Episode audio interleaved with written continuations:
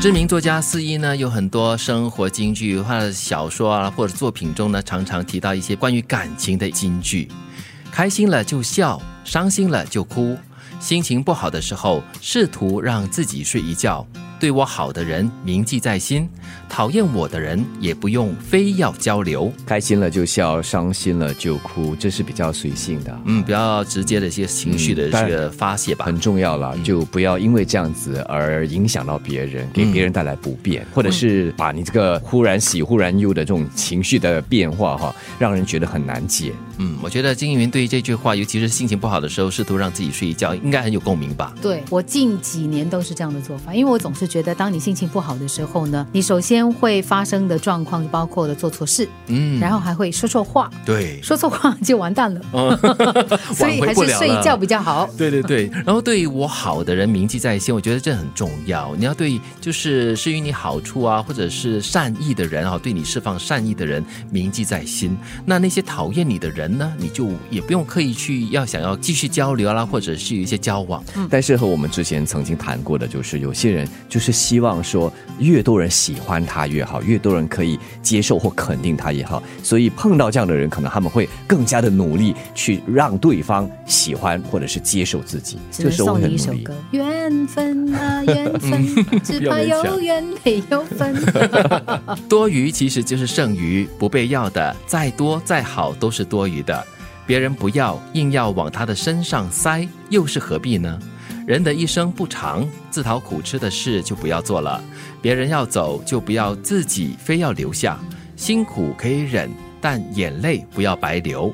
不要把自己塞给别人 啊，他装不下。因为就算是认为自己再怎么好的话，未必别人一定要接受你啊。嗯，就刚好他的生命当中不需要你啊。嗯，有些人他可能放不下过去的一些情谊，就是说哇，我们以前怎么样怎么样怎么样，但是他以前可能需要你，他现在生命当中不需要你啊，你就放他走啊。嗯对一段关系啊，比方说这个男女关系，我总把它看成是好像两片的那个 jigsaw puzzle，、一边凸出来，另外一边凹进去，那么你们两个就刚好契合。但是如果就两边都已经封起来的话，或者其中一边封起来了，你要怎么塞都塞不进嘛，就别勉强了、哦拼不来了。啊。对，关键呢就在于说你自己呢，不要去否定你过去的付出。嗯那、你以前不是多余的，现在是多余的，你就说怎么可能？我要继续不做那个，我是要那个继续 extra 的人了嘞啊我不愿意做那个 extra 的人，我要继续做他生命当中重要的人，嗯那是不可能的，因为每个人的生命的旅程当中，到了不一样的阶段，他就有不一样的需要嗯的。对，你就不要自讨苦吃了。我们说孤掌难鸣啊哈，对少了另外一边的那个掌的话呢，赶快去找另外一个掌。关键是你自己好好的付出过，无怨无悔就好了。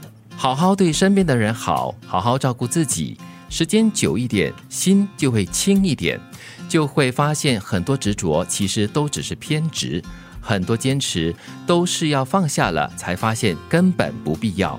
不要紧握着手，以为自己拥有一切，把手张开才能够看清自己拥有什么嗯，这个时候要唱这首歌啊！手放开。哦，李圣李圣杰 Yeah 最美的期待是手放开，是吗？ 对。呃不过第一句哦，前面我觉得也蛮好的，时间久一点，心就会轻一些。嗯所以碰到这样的这种纠结的时候，给自己多一点时间来疗愈，而且这个时候也让自己的心呢、平静下来，因为静了下来之后，你就会看得更清。嗯，很多时候我们常会说哦，姚姐，你要跟我坚持坚持，但实际上你可能到最后，你不知道自己为什么而坚持。嗯而且这坚持会偏了，嗯对它就变成一种固执。牙关咬久了会受伤的。对，可能你会误会自己真的是一些很执着的东西，是很值得你执着的，但其实真的就是如这句话所说的是偏执而已。就是一个度了。而且你应该让自己有这样的一个机会，那就是松开你的手，放下呃握紧的手，特别是握在手里面的东西，你会发现放下了之后轻松很多，而且随时可以再拿起其他的，可能对你来说下来更珍贵、值得去珍惜的事。开心了就笑，伤心了就哭，心情不好的时候，试图让自己睡一觉。对我好的人铭记在心，讨厌我的人也不用非要交流。多余其实就是剩余，不被要的再多再好都是多余的。